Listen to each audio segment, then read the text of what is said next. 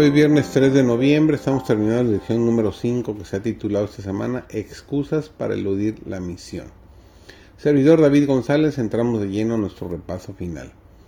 Dios llamó a Jonás para que fuera como misionero a Nínive, la capital de Asiria. El autor del libro de Jonás utiliza la técnica literaria del late word, que consiste en repetir deliberadamente una palabra hebrea concreta para hacer hincapié en ella y provocar un efecto.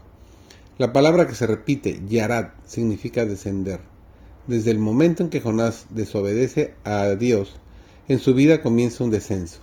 Desciende a Jope, desciende al barco, desciende a las entrañas del barco y lo más conocido de la historia, desciende al océano, al vientre del pez.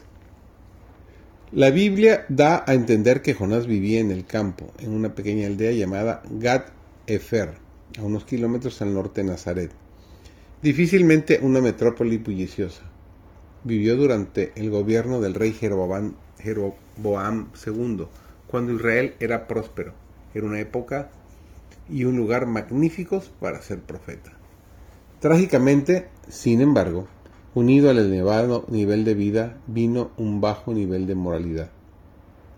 Los israelitas adoraban ídolos, explotaban a los pobres e incluso sacrificaban niños. Estas prácticas enfurecieron,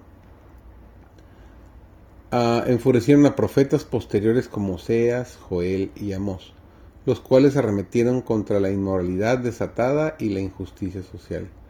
Pero no hay constancia de que Jonás dijera nunca una sola palabra sobre nada de eso. Al parecer era feliz limitándose a su pequeña parroquia rural. Incluso llegó a profetizar buenas noticias, lo cual era un raro privilegio para un profeta hebreo. Sí, corrían buenos tiempos para Jonás. Su nombre significaba paloma, y Jonás disfrutaba de su pacífica vida. Pero entonces vino Dios y lo arruinó todo. Le dio a Jonás una misión. Levántate y ve a Nínive, aquella gran ciudad, y clama contra ella. ¿Cómo respondió Jonás al llamado de su misión a la capital asiria? Sin duda examinó detenidamente las opciones que tenía por adelante y repasó la historia reciente. Sabía que unos años antes Asiria había atacado y conquistado brutalmente Israel, un suceso que aún lo atormentaba en sus recuerdos. Como todos los israelitas, Jonás sabía que los asirios tenían formas finamente matizadas de matar y que eran expertos en empalar y mutilar cuerpos humanos. Es fácil comprender por qué Nínive no ocupaba un lugar destacado en su lista de posibles lugares para llevar reuniones públicas de evangelización. El miedo era lo que mostraba, motivaba a Jonás, pero no solo el miedo lo que lo impulsaba su desobediencia. Los eruditos dicen que Jonás tenía un sentimiento de superioridad, cultural y prejuicios religiosos contra los ninivitas paganos. Aunque Jonás consiguió escapar temporalmente de ellos, se encontró con marineros paganos en el crucero.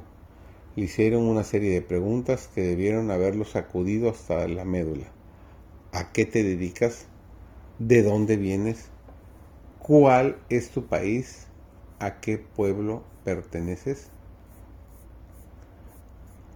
Dios llamó a Jonás a Nínive y a Pedro a Cesarea. Jonás protestó y se marchó de crucero por el Mediterráneo. Pedro protestó diciendo, de ninguna manera, Señor. Dios intervino en los planes de Jonás por medio de una tormenta y un pez. Y Dios intervino en los planes de Pedro mediante la visión de los alimentos impuros. Dios le da a Jonás y a Pedro las mismas instrucciones, levántate y ve. Finalmente, en ambos casos, los gentiles creen y son perdonados. Lamentablemente, en ambos casos se producen reacciones hostiles a estas conversiones. En el caso de Jonás, éste se enfada. En el caso de Pedro, la reacción hostil no procede de él, sino de los que eran de la circuncisión. Hoy estamos en Jope. ¿Nos dirigimos a Nínive? nos dirigimos a Cesarea o estamos disfrutando de un crucero espiritual por el Mediterráneo? Preguntas que debemos meditar y contestar individualmente.